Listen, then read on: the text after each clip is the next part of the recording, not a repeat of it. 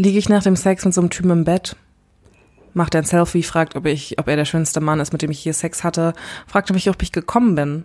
Bist du? Nein.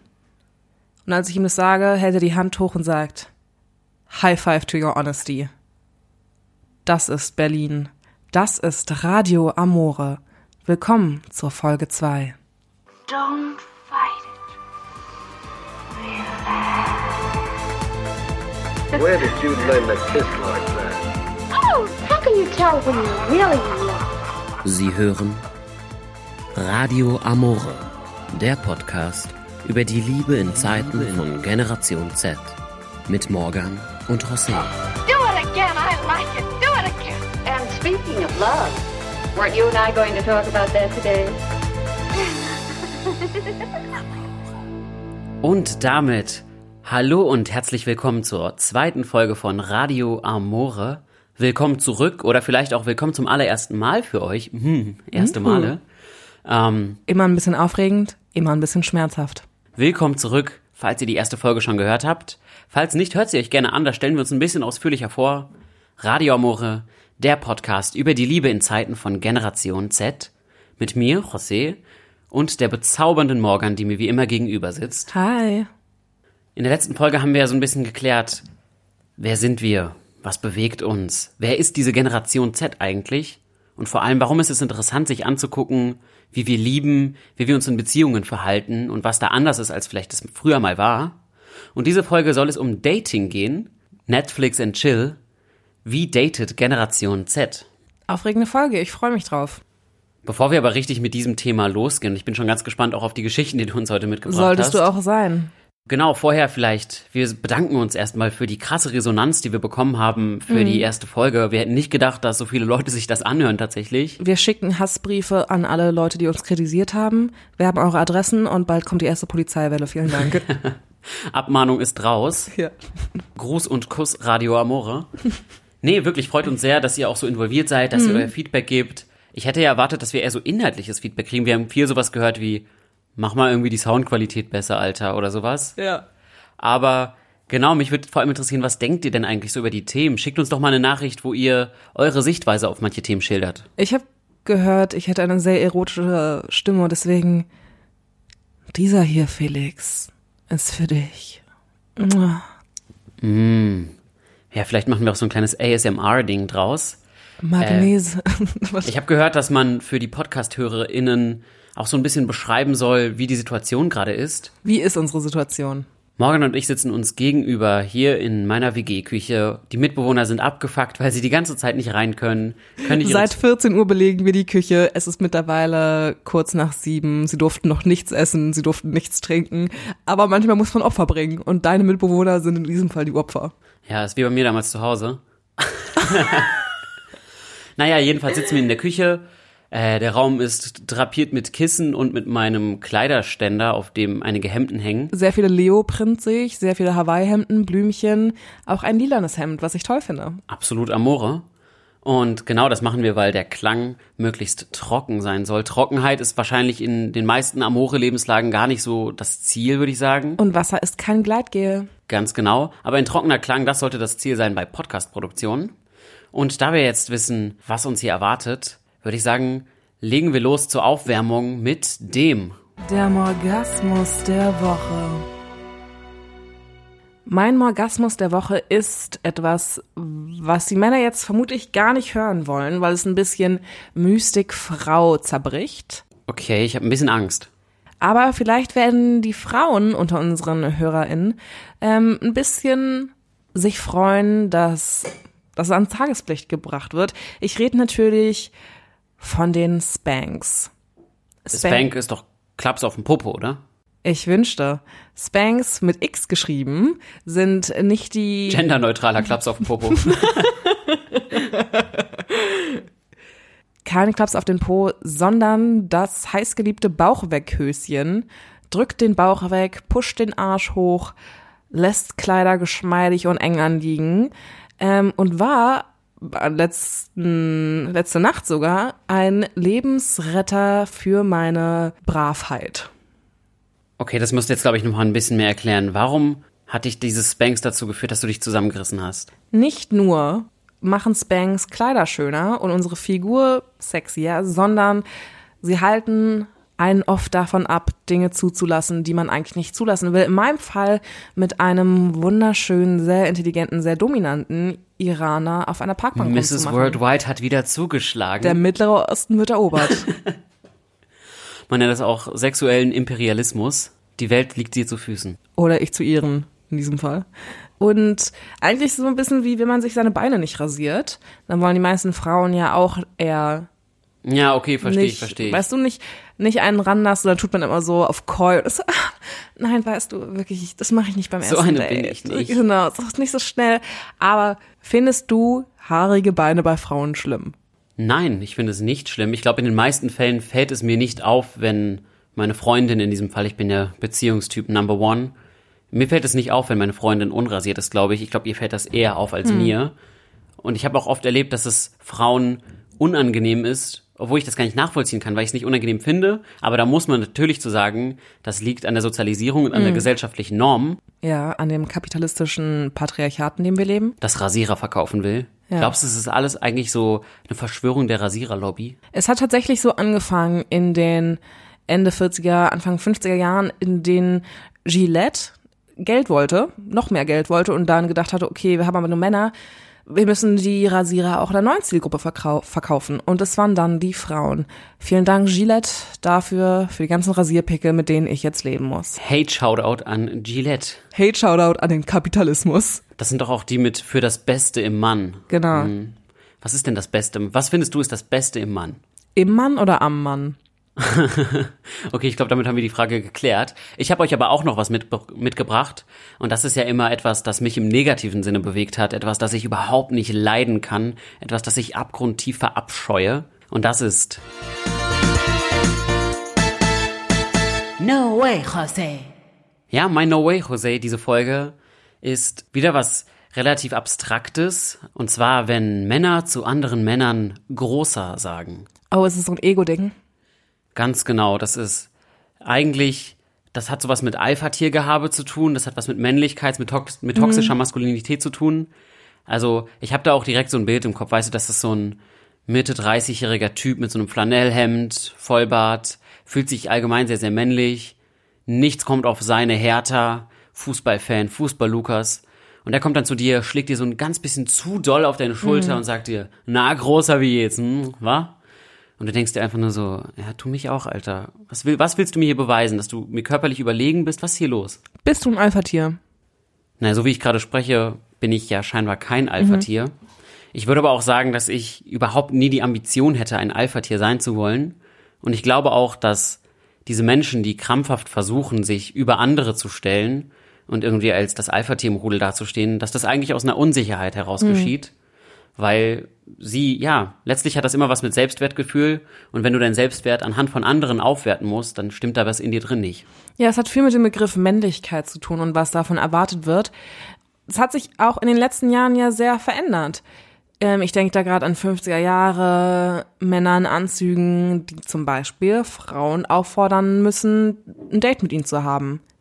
Und das ist die perfekte Überleitung zu unserem heutigen Folgenthema. Rasiert und smooth as fuck. Netflix and Chill. Wie datet Generation Z? Ja, dieses Rollenbild, was du gerade beschrieben hast, gibt es das eigentlich noch? Darüber wollen wir heute sprechen. Dann auch darüber, was macht eigentlich Online-Dating mit uns? Wir als die Digital Natives, äh, ja, wie bewegen wir uns in diesem ganzen Online-Dating-Ding? Ist das eigentlich gesund? Ist das ungesund? Und was entstehen da so für witzige Situationen teilweise auch? Das möchte ich von dir später noch hören. Erstmal ganz allgemein, ich habe eine Definition gefunden, eine hochwissenschaftliche, Oh. zu Netflix and Chill. Und das wird beschrieben als hanging out with someone in a relaxed setting with the likelihood of sexual encounter.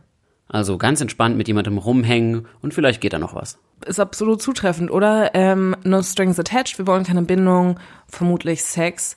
Ich habe dazu eine Theorie, die passen würde, von aus John Bergers Buch Dateonomics. Ähm, und in seiner Theorie sagt er, dass die Dating-Szene sich verändert, je nachdem, wie viele Männer oder wie viele Frauen es gibt. Wenn es mehr Männer als Frauen gibt, So allgemeine Bevölkerung? Oder? allgemeine Bevölkerung, was ist da der Frauenanteil, Männeranteil? Wenn es mehr Männer gibt, dann ist die Dating-Kultur sehr viel traditioneller, sehr viel monogamer. Sobald es aber mehr Frauen als Männer gibt, so wie es, so wie es momentan ist, ist es weniger mo monogam, sehr viel freier und Frauen werden eher behandelt, als wären sie Sexobjekte und weniger als potenzielle romantische Partner. Weil natürlich, je mehr Angebot da ist, desto weniger Mühe muss ich mir geben. Ja klar, das ist für mich ein bisschen gerade so wie, ich habe den Vintage Store, in dem gibt es jedes Hemd einmal und das kostet auch ein bisschen was. Oder es gibt halt den Primark Wühltisch mit den 2-Euro-T-Shirts. Genau. Und wir haben ja aktuell Finde ich übrigens richtig geil, dass du uns gerade mit, also mit, dass du uns Frauen gerade mit billigen Primark-T-Shirts vergleichst. Ähm, an dieser Stelle möchte ich mich bei der gesamten weiblichen Bevölkerung entschuldigen. Ihr seid natürlich keine billigen Primark T-Shirts. Jede von euch ist. Ich mach's nur schlimmer, oder? Ja. Moving on.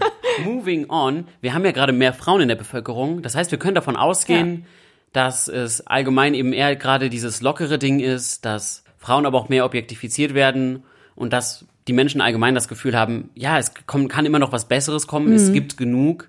Ich glaube, das spielt auch Online-Dating auf jeden Fall mit rein, weil du von Social Media immer neue Angebote kriegst. Also ich kenne das, wenn ich auf Instagram durchscrolle, so viele Frauen in aufreizenden Posen, wie ich da vorgeschlagen bekomme, klar habe ich da jedes Mal Dir wird übrigens nur das vorgeschlagen, was du auch suchst, okay?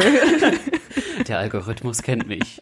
Er weiß, was für ein schlimmer Finger ich bin. Also ihr wollt nicht wissen, wie meine Filterbubble aussieht. Ganz schlimmes Thema.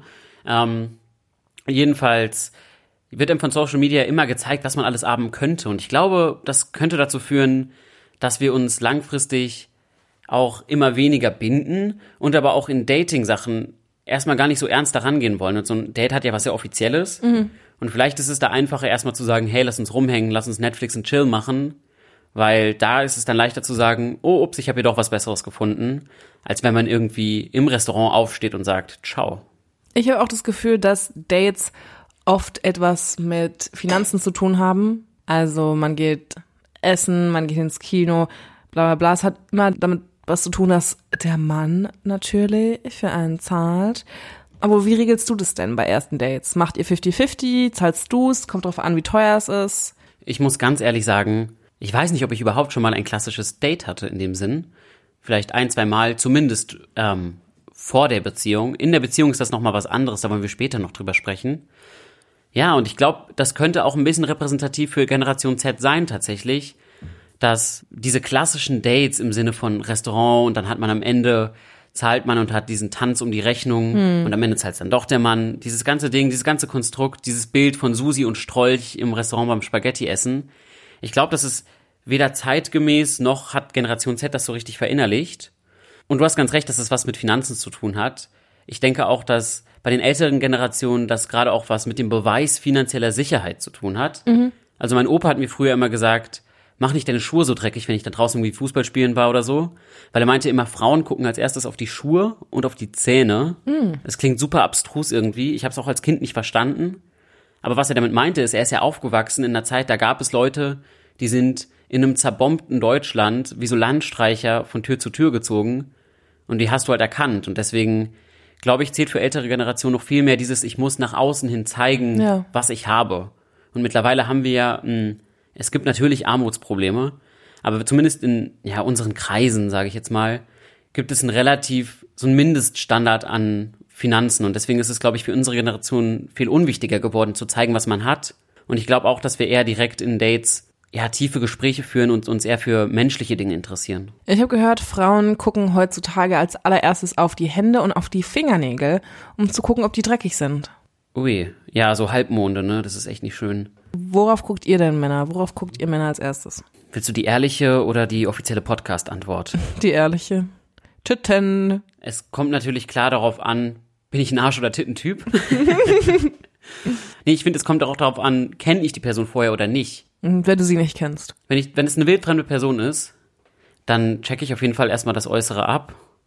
Und vermutlich wandert da auch rein biologisch schon der Blick zunächst in Gesäß- oder Oberweitenrichtung, würde ich sagen. Und wenn du Leute kennst? Wenn ich Leute kenne, dann ist es was ganz anderes. Und ich glaube auch, Dann gucke ich mir ihre Seele an. Ganz genau. Ich habe dazu tatsächlich auch was gefunden. Und zwar, dass Gen Z-Kids eher in ihrem sozialen Umfeld daten. Und das führt dazu, das ist ja dann die Situation, sie kennen die Leute Ja. schon. Und ich glaube, das führt auch dazu, dass man ein bisschen weniger dieses oberflächliche Ansprechen hat. So, ich check dich jetzt aus, ich gucke dir erstmal ein bisschen auf den Po und dann sage ich dir irgendwie, hey, kennen wir uns? Du hast voll die schönen Augen. Du bist mir gleich aufgefallen. Öfter hier? Ja, ich glaube, es liegt auch natürlich daran, dass wir noch nicht arbeiten. Das heißt, wir haben keine Kollegen, bei denen wir sein so können. So, hey Sandra, magst du vielleicht morgen nach der Arbeit mit mir vielleicht noch, ich weiß auch nicht, ein Bier trinken? Ist nur so, jupp, Bruder. So, Heute Netflix und Chill? ja. Ja, ja, das stimmt. Also vielleicht können wir in manchen Belangen auch noch gar nicht so viel über Gen Z sagen, weil der Großteil geht zur Schule oder studiert. Das heißt, du hast einfach dieses feste soziale Umfeld, mit dem wirst du wahllos zusammengewürfelt letztlich, verbringst mit den Stunden am Tag zusammen. Und da hat man eine ganz andere Basis. Das ist eher dieses Ding, dass aus Freundschaften mehr entstehen kann, aber nicht das Ding, dass man sich komplett neu kennenlernt. Und ich glaube, gerade bei diesem komplett neu kennenlernen, da braucht man Dating vielleicht. Also insofern braucht Gen Z vielleicht noch nicht dieses klassische Dating. Ja, ich hatte schon sehr, sehr schöne Dates. Mein letzter Freund, wir haben uns kennengelernt, indem wir abends einen Spaziergang gemacht haben, was super schön war zum Kennenlernen. Wir lieben alle gute Spaziergänge am Strand. Und danach hat er für mich gekocht. Hat scheiße geschmeckt. Und danach haben wir uns gegenseitig Gedichte vorgelesen. Oh, schön. Und dann meinte er nur so, I really like how slow this is going. Danach hatten wir Sex. Aber das wievielte Date war das? Ja, wir haben uns dann in dieser Bar kennengelernt. Hm, Ja, ich erinnere uns, genau. an die Leute, die vielleicht Folge 1 nicht gehört haben. Die Kennenlerngeschichte ist wirklich interessant und die haben wir in der letzten Folge ausführlich besprochen. Aber wie lange kanntet ihr euch denn schon, als das dann passiert ist? Sprich, wann war euer erstes Mal? bei unserem ersten richtigen Date, wo wir nur zu zweit waren. Es gibt ja die Regel, dass man nicht beim ersten Date Sex haben soll, dann gibt es Genau. dritte Base und so. Drei Tage warten nach dem Date und so. Was ist welche Base? Bin ich die einzige dumme Sau, die nicht versteht, was welche Base ist? Also für mich ist die erste Base Küssen. Okay, Die zweite Base ist leichtes Petting. leichtes Petting. Man streichelt sich vielleicht ein bisschen an manchen Stellen. Äh, die dritte Base ist Heavy Petting, würde ich sagen. Also Ja. alles, was kein penetrativer Verkehr ist. Wobei das schwierig ist, weil ich finde, das Ich- ist eine Definition, die schließt halt LGBTQIA Plus Menschen aus. Penetrativer Sex.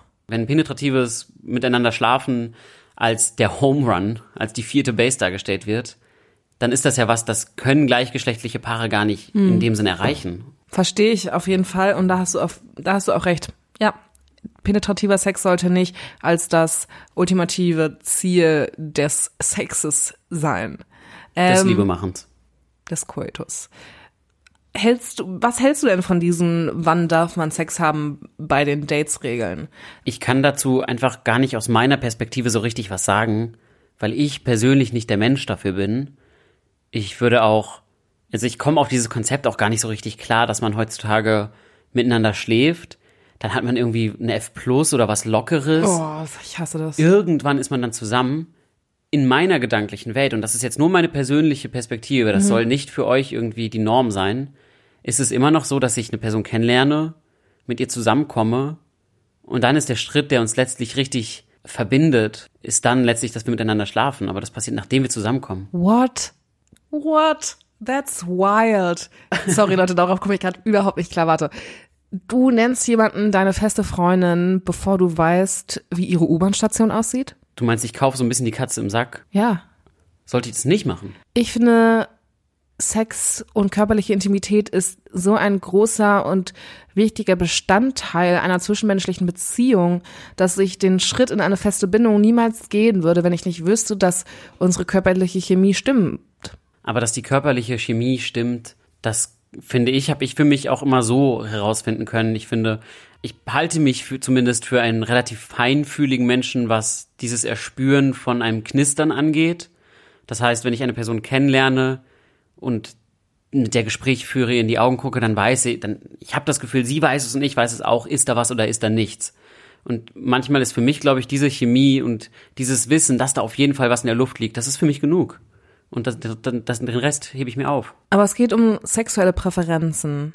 Es geht um Verhalten beim Sex. Es geht, es kann Knistern geben, aber dann, was, wenn's verpufft alles? Du meinst, ich sollte einfach direkt beim ersten Date erstmal präventiv erzählen, dass ich darauf stehe, wenn sie mich anpinkelt. Ja. Nein, ich meine, ich bin nur überrascht, weil vielleicht liegt es auch darin, dass der Begriff Beziehung für mich sowas Großes ist, weil es, weil es Bindung bedeutet, dass es bei mir sehr viel Zeit braucht, bis ich sage, das ist mein fester Freund. Und ich habe auf jeden Fall Sex mit dieser Person, bevor ich sage, das ist mein fester Partner. Aber ähm, vielleicht liegt es auch einfach an meiner Beziehung zu dem Begriff. Vielleicht ist es für dich gar nicht so weltbewegend zu sagen, das ist meine Freundin. Nee, was für Beziehungen kommen und gehen. Heute hier, morgen dort. Ein Bett im Kornfeld. Am Ende stellt sich heraus, du bist die Hure zwischen- von uns. Ich würde auf jeden Fall sagen, dass ich vielleicht die emotionale Hure bin. Ich glaube im selben Maße, was für dich miteinander schlafen bedeutet, dass es jetzt was ist, was man relativ schnell mit Menschen teilen kann, bin ich jemand, der relativ schnell seine inneren Gedanken und seine Emotionen mit Menschen teilt. Und das vielleicht auch zu früh ist. Ich glaube, oft fühlen sich Menschen auch davon überfordert, dass ich sie direkt irgendwie mit meinem emotionalen Ballast belade. Hier, halt mal, danke. Okay. Wow. Aber kommen wir zu einem anderen Thema. Und das ist, glaube ich, für Gen Z noch viel, viel relevanter. Und das ist Online-Dating. Tinder, Lavu, Bumble und Co. und wie sie alle heißen. Natürlich daten auch andere Generationen online. Aber wir als Gen Z sind nun mal ganz maßgeblich von Social Media und Co. geprägt. Und ja, wir haben das in die DMs sliden erfunden. Wir sind die Meister darin. Ist schon mal jemand so richtig geil in deinen DMs geslidet? Immer nur Inder. Inder. Immer nur Die Inder. klassischen Show Me Boobs in Vagin. Ja, die klassischen Hey, you look nice, but the girl do you want? Racist Jokes. Not so amore. I'm so sorry. Ich liebe alle Inder. Auch positiver Rassismus ist Rassismus. Es tut mir so leid, Leute. Ich entschuldige mich bei allen. Zwölf Sekunden später. Okay, nein, aber, Aber es gibt nur zwei Akzente, die ich nachmachen kann. Der italienische und der indische. Na, ist ja gut, dass das die Männer sind, mit denen du die Erfahrungen gesammelt hast. Aber dieser eine spezifische Inder, den wir jetzt nicht über einen Kamm scheren mit anderen Mhm. indischstämmigen Menschen, was hat der gemacht? Wie ist der in deine DMs reingeslidet? Ganz smooth oder? Ähm, holprig. Er hat angefangen mit einem Hi. Und dann habe ich geantwortet, weil ich wissen wollte, was er zu sagen hat. Und dann hat er mit vielen schönen Komplimenten angefangen und dann hieß es plötzlich, I wanna marry you. Er hat dir direkt die Heirat angeboten. Direkt die Heirat angeboten. Er ist aber auch nicht der erste Mann, der mir virtuell eine Heirat anbietet. Ich hatte mal einen Mann aus Istanbul. Mrs. Worldwide. Sie kämpft sich vor in den Orient. Warst du eigentlich schon auf dem amerikanischen Kontinent? Ja, Ja. Ja. Mrs. Worldwide. natürlich. Ich hatte einen aus Tex. Oh, wie das klingt. Ich hatte einen aus In meiner Trophäensammlung befindet Oh sich Gott, auch übrigens. schlimm. Texas und ähm, Kalifornien habe ich schon kennengelernt. Schön. Aber ja, du als also erfahrene Online-Daterin, wie du dich gerade geoutet hast, ich würde vielleicht einfach mal ganz gerne deine Erfahrungen so ein bisschen hören. Die kannst du gerne haben. Vorher sollte ich vielleicht sagen, dass Online-Dating nicht das erfolgreichste ist. Es gibt eine Studie von der kanadischen Dating-App Hinge und die sagt, dass nur einer von 500 Swipes zu einem Nummernaustausch führt. Das heißt, 499 Leute wurden einfach brutal abgewiesen. Ich habe generell das Gefühl, Tinder pervertiert manchmal richtig doll zu diesem sich selber daran aufgeilen, andere schlecht zu machen. Ja. Also meine Mitbewohner sitzen regelmäßig im Wohnzimmer und man hört dann immer, okay, ich geb's zu, vielleicht bin ich ab und zu auch mal daneben und sitze dabei und schaue zu. Du bist ja der swiped, okay, tu nicht so. Ich habe noch nie Tinder benutzt. Jedenfalls sitzen sie Du im hast Wohnzimmer. schon so oft für mich geswiped. Jedenfalls sitzen sie im Wohnzimmer und man hört dann einfach nur Nein, nein, nein. Es gibt ein hässlich. gutes Gefühl, jemanden ablehnen zu dürfen, ohne dass er irgendwie reagiert. Man ist nur so, ja, ich meine, ich bin schon eine fette Neun, so. Hm, Ja, jemand anderen online abwerten, das ist es eigentlich. Ja, wir sind alle pervers. Aber vielleicht ist es ja auch okay, so doof es jetzt klingt, weil zumindest kriegt die Person das ja nicht mit. Ja. Also jemanden so abzuwerten im echten Leben ist ja viel, viel schlimmer und vielleicht Mhm. ist es dann in Ordnung, dass das so passiert. Ja. Außerdem hat die Studie ergeben, dass 81 Prozent aller Online-Dating-Apps-User gesagt haben, dass es noch nie zu einer langjährigen Beziehung geführt hat.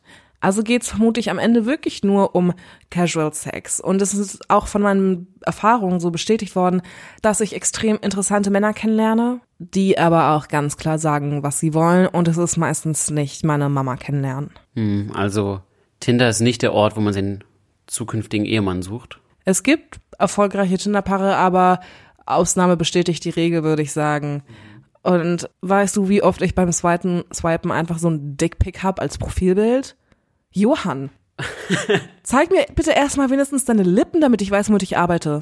Aber wie kommt man denn darauf, dass das von Erfolg gekrönt sein könnte, dass man sagt, hi, das ist mein Penis und danach kommt alles andere? Warum schicken Männer Dickpics ungefragt? Das ist, finde ich, auch ein Ding, wo man Online-Dating definitiv auch problematisieren sollte. Ich habe dazu tatsächlich auch eine Studie gefunden. Und zwar war das eine Umfrage in Kanada von so Gen Z Kids, wie wir es sind. Und da hat jedes dritte Mädchen ausgesagt, dass sie schon mal jemanden blockieren musste wegen übergriffigem Verhalten online, also wegen Dickpics, wegen irgendwelchen total doofen Nachrichten, die nicht in Ordnung waren. Und ja, vielleicht ist das auch was, was wir als Gen Z noch mehr in die Welt bringen sollten, noch mehr lernen sollten, uns aneignen sollten, dass wir die Kompetenz und das Bewusstsein dafür haben, sich online so zu verhalten, wie man es von einem Menschen erwarten würde. Einfach Manieren gelten nicht nur im echten Leben. Ja, sexuelle Belästigung ist auf jeden Fall alltäglich. Deswegen möchte ich noch mal ganz kurz betonen, Leute, Safety first. Wenn ihr euch mit jemandem aus dem Internet trefft, stellt sicher, dass jemand anderes weiß, wo ihr seid. Vom Best, am besten auch noch den Standort schicken und ähm, auf einem öffentlichen Platz niemals mit einem fremden Mann mit in die Wohnung gehen, weil er dir Spaghetti Carbonara kochen möchte. Das klingt, als hättest du da eine einschlägige Erfahrung mit uns zu teilen. Da hast du ganz richtig gehört. Es ist, liebes Publikum, Zeit für Lach- und Sachgeschichten mit Morgan. Und zwar möchte ich die Geschichte erzählen von einem Tinder-Date, von einem der schönsten Dates, was ich je hatte und auch eines der absurdsten Dates, das ich je hatte. Ich bin sehr gespannt. Ich habe mich getroffen mit einem mit einem 24-jährigen Italiener in Venedig. Er hat Cello studiert, ähm, sah aus wie ein Cello. Also Cello. Das Instrument hat er studiert. ja, Okay. Musiker. Mhm. Und ähm, er sah aus wie ein sexy Jesus. Wer ein sexy, wie sieht ein sexy Jesus aus? Hat er aus Braune Händen und Füßen Locken, geblutet oder? braune Locken, Bart, gerade Nase, also so ein offenes weißes Hemd und so gerade braune Hosen, schöne edle Sandalen. Okay, ich kann es mir vorstellen. So ein Mann zum Abenteuerleben, zum Ganz Segeln genau. gehen. Es war auch tatsächlich sehr abenteuerlich. Er hat mich zuerst eingeladen, wir haben viel Champagner getrunken, er meinte, er sei reich. Und er meinte irgendwann, now I'm going to cook for you. Wenn dir ein Italiener sagt, dass er für dich kochen will, hat er meistens eine Spaghetti für dich. Und ich rede gerade nicht von was zu essen. Okay, aber auch ein bisschen eine gefährliche Situation, wie du Ähm, ja ist schon gesagt hast. ja, also war's. bist du dann mit ihm mitgegangen und er hat für dich seine Spaghetti Ich rausgeholt? bin mit ihm mitgegangen. Es war gefährlich. Ich kannte die Stadt nicht. Ich kannte ihn nicht wirklich. Ich habe auf mein Bauchgefühl gehofft, ihm vertraut und hatte dann auch am Ende recht. Super witziger, interessanter Mann. Wir haben Spaghetti Carbonara gegessen und es war scheiße, viel zu al dente. Weißt du, was auch al dente war? Sein Schwanz. Sorry. ja, ähm, was war denn mit seinem Schniedelding-Dong? Nach dem Essen wollte er für mich Cello spielen. Ich bin kurz aus dem Raum raus, ich komme zurück und er sitzt komplett nackt auf einem klitzekleinen Holzhocker und das große, schöne, dunkle Cello zwischen seinen Beinen. Ich rede nicht von seinem Penis, sondern von einem wirklichen Cello. Er hat, Er hat den nackten Mann gemacht. er hat den nackten Mann Oh gebracht. Mann, wieso passiert mir sowas nie? Und es hat funktioniert. Aber es lag eher am Cello, muss ich sagen, als an der Nacktheit. Ja, ich glaube auch tatsächlich, das Cello rettet halt ein bisschen die Situation, ne? Also, wenn Das jemand Cello einfach so nackt auf dich in einem Zimmer wartet, ja, dann ist das ganz schön unamore. Ja. Wenn er dann im Kerzenlicht für dich eine Sonate von Mozart spielt, dann Ja. sieht's schon anders aus. Es war auf jeden Fall Amore. Ähm, wir haben sogar noch Kontakt bis zum heutigen Tag, denn er schickt mir regelmäßig Fotos von sich im Schrimp-Kostüm mit seinem nackten mit seinem nackten Schrimp draußen. Liebe Hörerin, um das nochmal zu spezifizieren, dieser Mann, wir möchten das nicht verurteilen. Kink-Shaming ist absolut nicht Amore. Wir möchten aber appreciaten, dass dieser Mann sich gerne als eine große Garnele verkleidet Ist das richtig? Das ist richtig. Und dann schaut auch seine kleine, rohe Garnele das so ein bisschen raus auf den Bildern. Ganz genau. Was, was hat er denn davon? Also, hat er dir Ich erklärt? glaube, er findet's witzig und ästhetisch. Und er will, dass ich darauf reagiere. Wie denn? Ich glaube immer so, Dass du dich als Oktopus verkleidest. nice Scampi. Ja, Pasta mit Meeresfrüchten, würde ich sagen. so lustig das auch sein mag, ich finde, was wir alle von Mr. Shrimp lernen können, ist, dass Romantik etwas sehr, sehr Schönes sein kann. Denn ich habe das Gefühl, es gibt heutzutage immer noch oder vielleicht auch wieder oder vielleicht auch zum ersten Mal viele, vor allem Männer, die der Meinung sind, äh, ich bin kein Romantiker. Weißt du, genau die gleichen, Ja. die Großer sagen, Ja. ich bin kein Romantiker, meine Freundin hat mir Kartoffelsalat zu meiner Sportschau zu bringen. Ja. Und ich habe das Gefühl, das ist manchmal eigentlich ein Abwehr, so ein Abwehrmechanismus, weil sie eigentlich unsicher sind. Äh, ich würde dich aber vielleicht vorher fragen, was ist eigentlich für dich Romantik? Hui, das ist eine gute Frage. Ich würde sagen, Romantik hat für mich nichts mit Geld zu tun, mit irgendwelchen Restaurants oder whatever, sondern, und es kann auch oft zufällig sein, mit Ehrlichkeit. Ehrlichkeit, was seine Gefühle angeht, mit puren Gefühlen und mit einer Stimmung. Weißt du, Romantik ist für mich eine Stimmung. Ja, Amore vielleicht auch. Ja, Romantik ist Amore. Ähm, ich glaube, das ist auch wieder etwas, was Gen Z verbindet, dass Romantik nicht mehr unbedingt an materielle Dinge geknüpft ist. Es gibt eine Theorie von Robert Ingelhardt, das ist die Theorie des Wertewandels.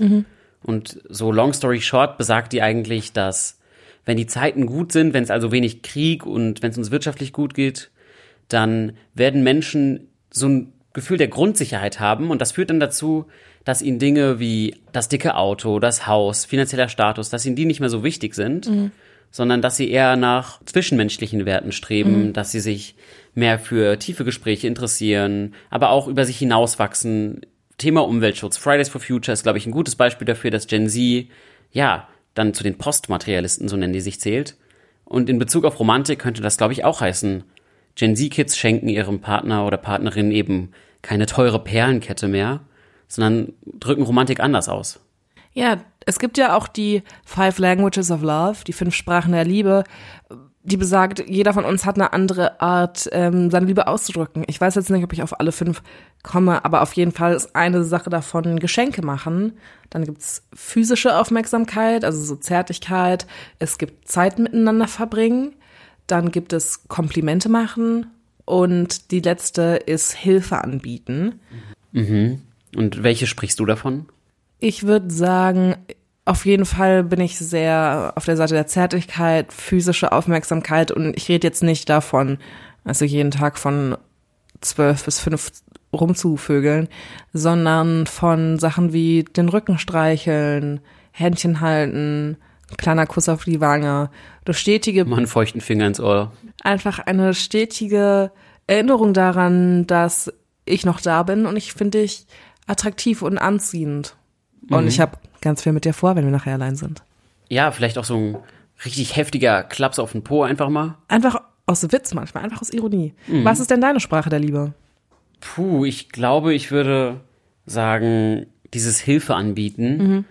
Einfach, weil ich jemand bin, der schlecht in anderer Art und Weise seine Liebe ausdrücken kann. So komisch das jetzt klingt, bei all dem, was ihr in den letzten Folgen von mir erfahren habt, kann ich doch am Ende des Tages, glaube ich, schlecht manchmal meine Gefühle zeigen. Und ich mache das dann eher darüber, dass ich zum Beispiel sage, hey Morgan, Ja, José.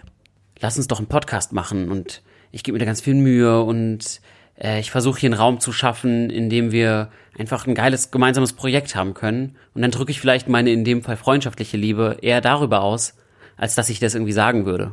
Lass mich dir einen feuchten Finger ins Ohr stecken. Ah, ew, hör auf damit. Ih, das ist ja eklig. Ah. Was ich noch zu dem Thema Romantik sagen wollte, ich glaube, meine Definition von Romantik ist letztlich heruntergebrochen einfach nur das Entgegenbringen von Zuneigung. Eben, welche Sprache der Liebe spricht man? Und ich finde aber auch, dass Romantik Selbstbewusstsein und Selbstliebe erfordert. Gerade bei all diesen Typen, die der Meinung sind, äh, ich bin kein Romantiker, ich bin ein harter Kerl. Da ist doch natürlich dann wieder, weißt du, das sind wie so kleine Miesmuscheln nach außen hin, ganz mies und gelangweilt. Aber wenn du dann mal die Schale aufbrichst, ist da Ein kleines, wabbliges Ding, was einfach nur darauf wartet, in den Arm genommen zu werden. Und ja, Romantik und jemandem zu zeigen, dass man ihn liebt, das birgt ja auch immer das Risiko, zurückgewiesen zu werden. Wenn ich meiner Freundin sage, hey, ich liebe dich, kann es immer sein, dass sie sagt, Alter, was willst du von mir? Raus Wer aus bist meiner du? Wohnung. Warum lieben Sie Ich rufe die Bett? Polizei. 911. Nehmen Sie die Hand von meinem Bein. Ja, ich José, glaube, sprich nicht so mit deiner Mutter. Hashtag Freud, back. ja, Shoutout, Shoutout zu Freud. Ähm, ich glaube, Romantik erfordert Mut und Romantik erfordert Selbstliebe. Und wenn wir es als Generation Z schaffen, jetzt spreche ich vor allem für die Männer, uns als Männer mehr selber zu lieben und uns auch zu trauen, das anderen zu zeigen, dass wir sie lieben, dann kommt auf die Frauen ganz schön viel Romantik zu in Zukunft. Ich freue mich drauf. Weißt du, was mich jetzt richtig interessieren würde? Was denn? Was die anderen Leute vom Dating sagen. Na klar, wir haben auch diese Folge wieder eine kleine Umfrage gemacht. Und was wir von euch wissen wollten, war dieses Mal, wie sieht euer schönstes Date aus? Aber auch, braucht es überhaupt noch Dating? Oder reicht es nicht vielleicht auch einfach mit der Person zusammen zu sein? Wie sieht dein schönstes Date aus? Beziehungsweise braucht es überhaupt Dates im klassischen Sinn, um Leute kennenzulernen? Ja, das kommt drauf an, worauf das Ganze hinauslaufen will. Also wenn es mehr als nur Bumsen sein soll, dann fände ich ein Date schon ganz gut. Andererseits, wenn du jetzt jemanden kennenlernst über ein Projekt oder über einen Unikurs oder im Sportverein oder so, dann und, und dich einfach über den Freundeskreis vielleicht kennenlernst, dann brauchst du nicht unbedingt äh, Dates, weil das, was am Anfang bei Dates passiert ist, dass man sich kennenlernt und das ist ja dann schon passiert. Aber es muss jetzt nicht so das fancyste Traumdate sein. Es kann auch mal einfach kleiner Kaffee sein und nett am Ufer von der Spree sitzen und einfach quatschen. Wenn es stimmt, dann stimmt's. Also ich glaube, ich bin sehr entspannt mit Dates. Ich habe auch sehr lange gebraucht. Also ich war mit jemandem zusammen, bevor ich auf einem richtigen Date war mit der Person. Ich habe tatsächlich meine jetzige Freundin nicht über Dates kennengelernt und ich finde es auch so ein bisschen dieser Druck, der bei einem Date immer so ist, irgendwie schwierig. Ich finde es eher in der Beziehung jetzt wichtig zu sagen, man muss sich noch wieder die Zeit nehmen auch für Dates quasi. Also dass man nicht einfach nur so dahin, die Beziehung so dahin läuft, sondern dass man halt ganz bewusst sich dann Momente nimmt, irgendwie essen geht, was Schönes zusammen macht, um halt die Beziehung am Laufen zu halten. Aber ich finde als Startpunkt ist es für mich jetzt nicht so wichtig. Unter dem perfekten Date stelle ich mir vor, dass wir einen Spaziergang machen durch einen Wald und ein paar Waldtiere entdecken können, wie wilde Eichhörnchen oder sowas. Dass wir tolle, intime Gespräche führen und dass wir wild herumknutschen am Ende des Abends. Ich finde, du kannst Spaß haben, wenn du zusammen in der schäbigsten Kneipe sitzt oder wenn du schön essen gehst. Das kommt eigentlich auf die Menschen drauf an. Ich glaube, das kommt vor allem auf deine Erwartungen drauf an. Was willst du von der anderen Person? Ich glaube, mal was ganz anderes zu machen. Also mit meinem damaligen Freund, der hat mich zum Essen mitgenommen und einfach so Sachen für mich bestellt, die ich nicht kannte. So irgendwie mal so neue Dinge auszuprobieren und man lernt sich dann auch irgendwie halt ein bisschen anders kennen, als wenn man immer so die gleich, das gleiche Date im gleichen Restaurant und die gleiche Schiene fährt, ja. Ich glaube, das ist wirklich personabhängig von den Interessen und so, die man teilt. Aber auf jeden Fall sollte Sushi dabei sein.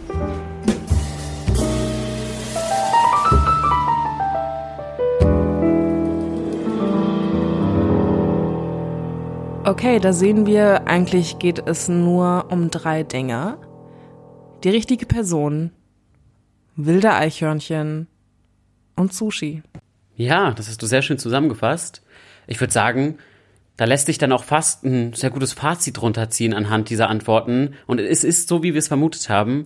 Generation Z, zumindest jetzt nach unserer kleinen nicht repräsentativen Studie, Absolut nicht. datet viel personenbezogener, Mhm. Legt nicht mehr so viel Wert auf materielle Dinge und auf Statussymbole. Mhm. Und natürlich daten sie auch online. Was ich als Sidefact aber auch ganz interessant fand, war, dass mehrere Leute gesagt haben, sie würden gerne in die Natur gehen, gerne in den Wald gehen. Shoutout an meinen guten Kumpel Jean-Jacques Rousseau, der schon sagte, zurück zur Natur. Weird Flex. Back to nature. ähm, ja, aber es ist doch interessant, dass wir Stadtkinder scheinbar uns am Ende des Tages auch danach sehen, mit jemandem zusammen einfach mal in die Natur zu entfliehen. Einfach mal raus von dem ganzen Lärm. Einfach mal nur du und ich und der dunkle Wald.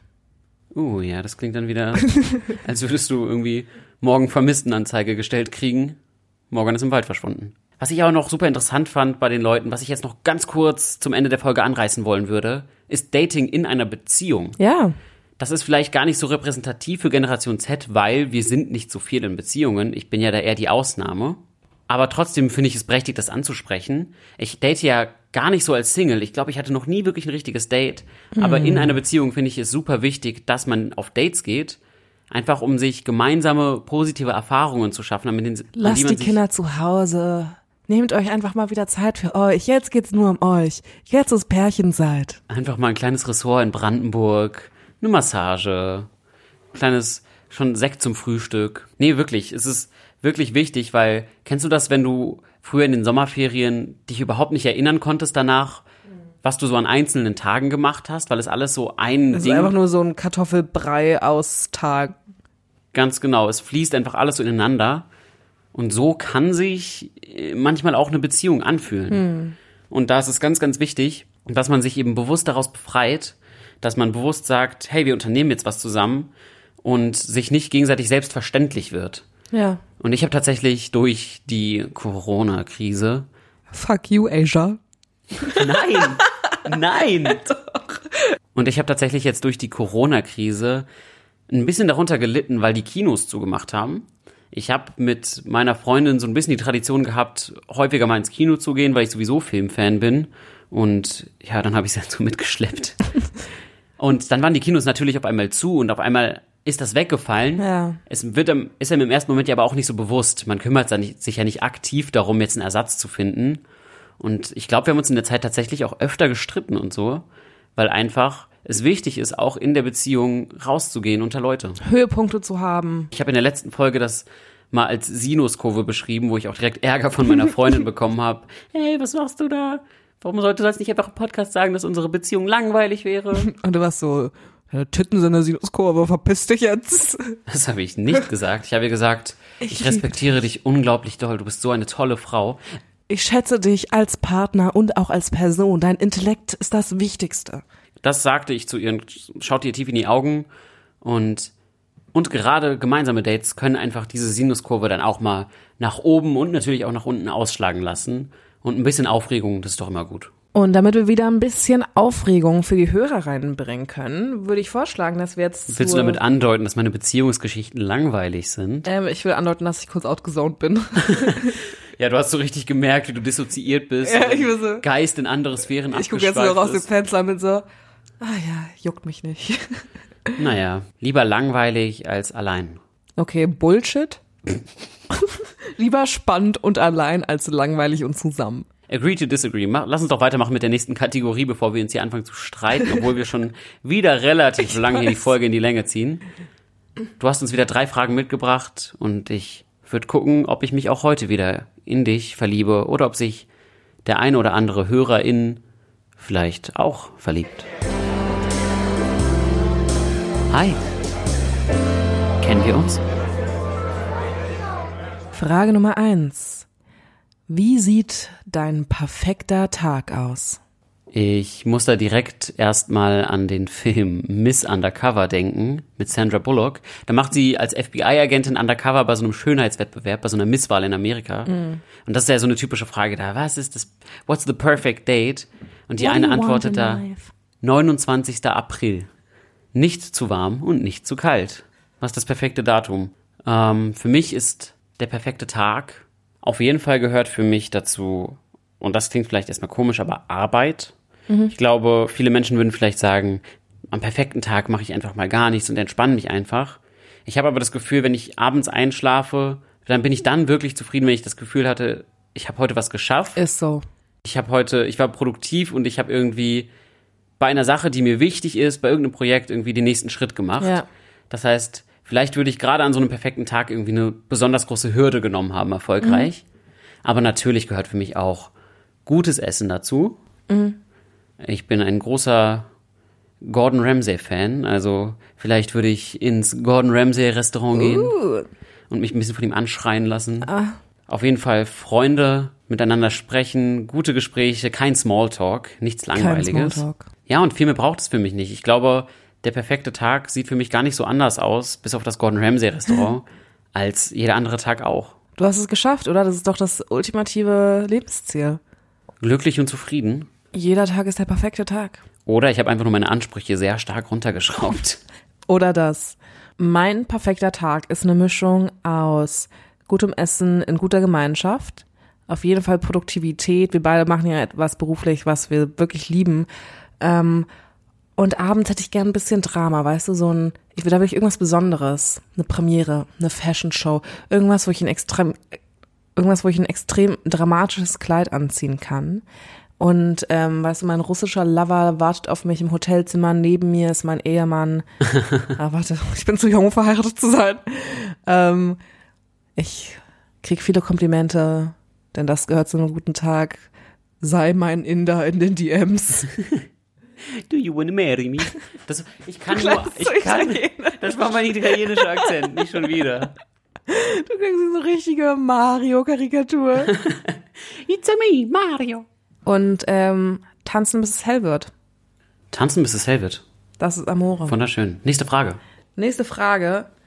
Wann hast du das letzte Mal für dich selbst gesungen? Dazu müsste man vielleicht erwähnen, dass ich ja alle Klischees erfülle und auch ein kleiner gitarrenspielender. Singer-Songwriter-Boy bin. Insofern wahrscheinlich heute Morgen oft prokrastiniere ich einfach, wenn ich eigentlich für meine Uni was schreiben müsste oder so, Mhm. setze ich mich zwischendurch mal hin und schreibe ein Lied darüber, wie ich prokrastiniere und eigentlich was für die Uni schreiben müsste. Also insofern wahrscheinlich heute, gestern, irgendwie so. Wow. Ich hingegen bin eine komplette Duschsängerin. Wenn ich in der Dusche stehe und mich einseife, dann wird erstmal das ganze Musical-Repertoire rausgeholt, dann wird Ella Fitzgerald rausgeholt, dann spüre ich den Schmerz einer verlassenen Frau, wie ihn noch nie zuvor jemand gespürt hat. Und dein Nachbar hört ihn auch. Ja. Letzte Frage. Stell dir vor, du bist 90, aber du kannst dich entscheiden, ob die letzten 60 Jahre du entweder den Körper eines 30-Jährigen oder den mentalen Zustand deines 30-jährigen Ichs behalten könntest. Wofür würdest du dich entscheiden? Also, Körper also oder stell dir Kopf? vor, du bist 30. Stell dir vor, Ja. du bist 30 und okay. Und ich muss mich entscheiden, entweder mein Körper altert jetzt einfach nicht mehr. Ja. Und, oder mein Geist altert nicht mehr. Genau. Ja, das klingt jetzt vielleicht doof, aber auf jeden Fall Körper. Safe. Sofort. Also, keine Ahnung, ich bin, ich wüsste auch gar nicht, ob ab 30, das ist wahrscheinlich auch jugendliche Naivität, aber ob ab 30 der Geist sich noch so viel verändert. Sowas wie IQ oder so, das ist ja auch angeboren ein Stück weit. Und ich glaube, da würde ich lieber, lieber auf noch mehr Intelligenz und Weisheit verzichten, als auf einen durchtrainierten Waschbrettbauch, den ich nicht habe. Bist aber kurz davor. Ähm, ich würde auf jeden Fall den Körper wählen. Weißt du, wie viel Spaß ich hätte, 60 Jahre lang 30 zu sein? ich sehe die Möglichkeiten gerade. Ich wäre die perfekte Schauspielerin, weil ich niemals altern würde. Und andere Dinge könnte ich auch noch machen. Ich habe ein bisschen Angst vorm Tod. Ich habe auch Angst vorm Altern und gebrechlich werden. Deswegen würde ich mich sofort für den Körper entscheiden. Ja, ja, total. Mit dem Alter kommen ja wirklich auch körperlich einfach Dinge auf einen zu, die wirklich unschön sind. Ja. Und klar, es gibt auch sowas wie senil werden, Demenz. Aber ich glaube, die Vorstellung, vielleicht irgendwann nicht mehr laufen zu können, ist für mich viel, viel schlimmer als die Vorstellung, dass ich irgendwann. Also es klingt jetzt ein bisschen doof, aber wenn ich vergesse, wer ich bin, dann juckt's mich ja auch nicht mehr, oder? Dann habe ich ja eh alles vergessen. Nee, du kannst jetzt nicht Demenz romantisieren. Da gehen wir erst gar nicht hin. Demenz ist so die schlimmste Krankheit, die es gibt. Alles klar, aber trotzdem sind wir uns einig. Altern ist nichts für Weicheier. Hm. Und das soll es auch für diese Folge von Radio Amore gewesen sein. Wir hoffen, es hat euch gefallen. Ich fand, wir hatten heute ein bisschen ruhigeren, gediegeneren Austausch. Ja. Aber ich konnte auf jeden Fall einiges mitnehmen zum Thema Dating in Zeiten von Generation Z. Und wie immer wollen wir diese Folge ausklingen lassen mit einem Gedicht von der lieben, ja, Wortkünstlerin Morgan. Und da hat sie uns heute wieder ein besonders schönes mitgebracht. Also lasst euch entführen in Fantasiewelten. Schließt die Augen. Genießt es. Es heißt, zu Besuch. Du sitzt neben mir und rauchst. Und mir macht das nichts aus. Denn wirklich kein Problem ist ja schließlich deine Wohnung. Danke, nein, ich rauche nicht. Passivraucher seit vielen Jahren. Haha. Nein, kein Bier für mich, danke. Wasser ist gut. Ja klar, ich hol dir die Dose. Rechtes Fach im Kühlschrank direkt neben der Wurst. Du sitzt neben mir und trinkst. Und jetzt sitzt du neben mir und schaust in die andere Richtung. Ja, deine Ex-Freundin war wirklich hübsch. Wie schade. Ach, ihr seht euch noch. Das ist ja nett. Nein, mir macht das nichts aus. Die Schritte tun mir gut. Es ist nicht kalt. Ein wirklich netter Abend. Ja, bis bald. Du sitzt, siehst mich gehen. Ich war schon längst verschwunden. Liebe Morgan, Lieber José, ich bedanke mich für diese Folge. ich danke dir. Liebe Hörerin, denkt immer dran. Lasst den Schrimp in euch raus. Wir hören uns in zwei Wochen wieder, wenn es wieder heißt Radio Amore. Tschüss. Bis bald, ihr kleinen Süßen.